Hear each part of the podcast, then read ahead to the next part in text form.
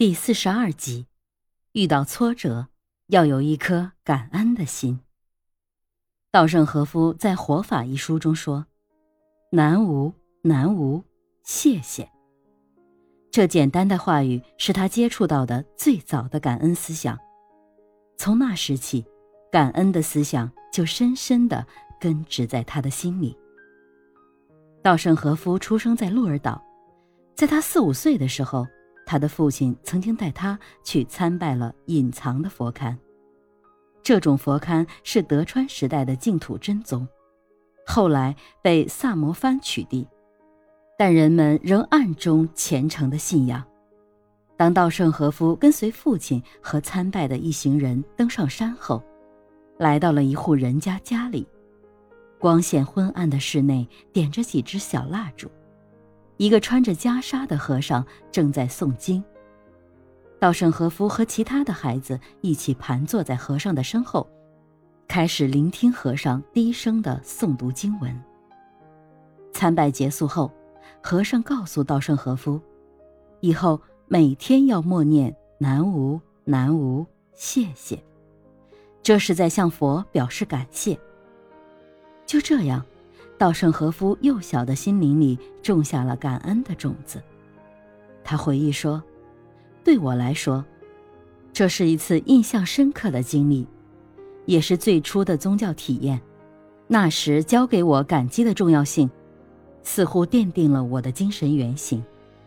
而且，实际上，即使今天我每天面临大事，南无南无，谢谢。”这种感激的话也常常无意识的脱口而出，或在内心深处响起。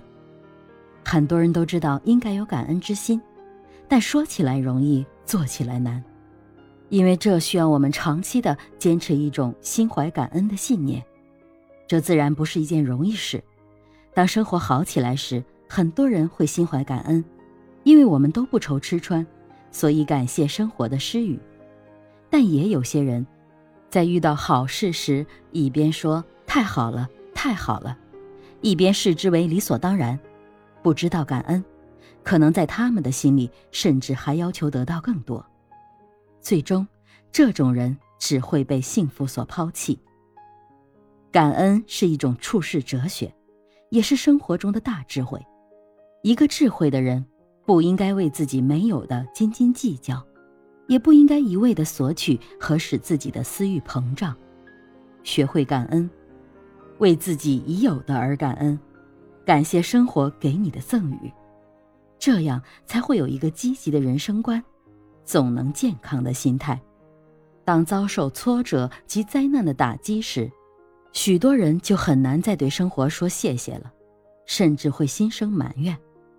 生活中有好有坏，不能感恩好运。也不可埋怨厄运。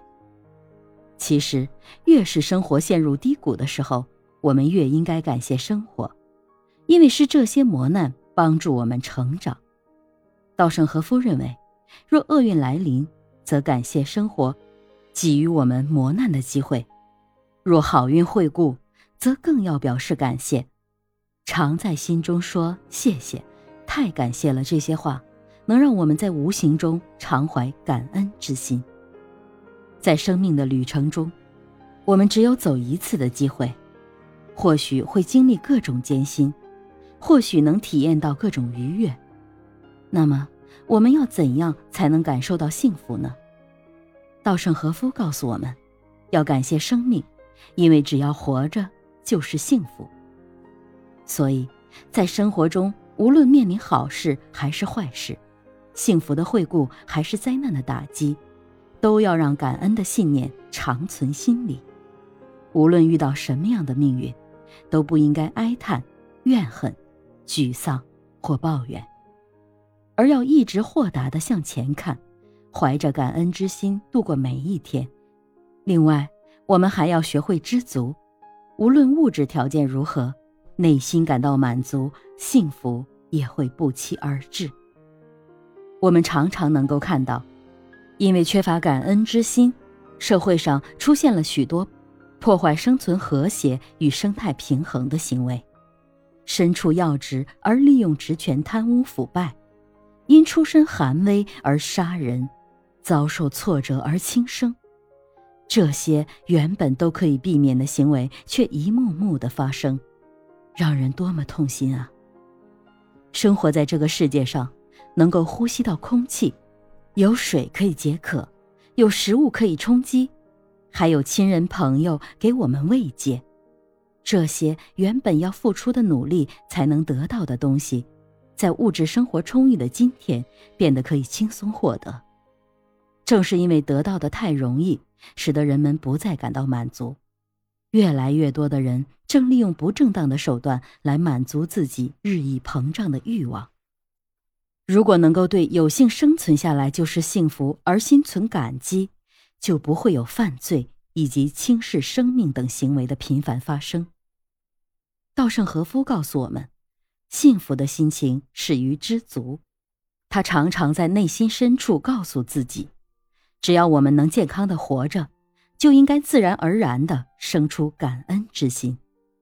有了感恩之心，我们就能够感受到人生的幸福。我活着，不，让我有活着的机会，我当然要表示感谢，这样我就会感受到幸福。有了这样一颗能够感受幸福的心。我就能活得更加滋润，让自己的人生更加丰富。我相信这一点。学会了知足，才会懂得感恩。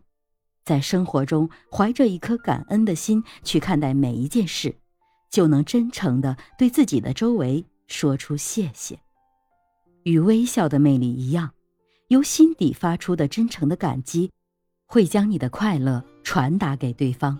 让对方也感受到这份愉快。如果一个人能抱有感恩他人的心度过每一天，那么每一天他的心情也会是灿烂的。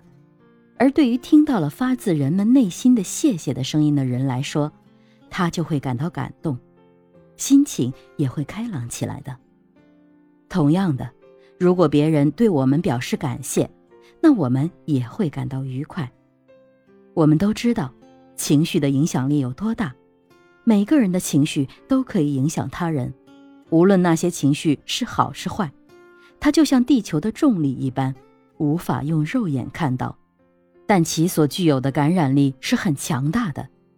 当我们用牢骚满腹的情绪面对生活时，周围的气氛也会受到影响而变得压抑，于是他人就会觉得遇见我们就是不幸。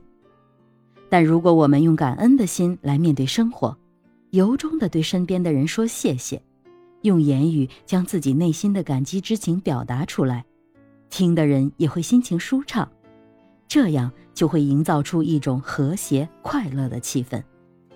不管多么微不足道的事，我们都要真诚的表示感谢，这是人际交往中最重要的。发自内心的说一声谢谢。能将自己带进一个高尚的境界，也能给周围的人带来好心情。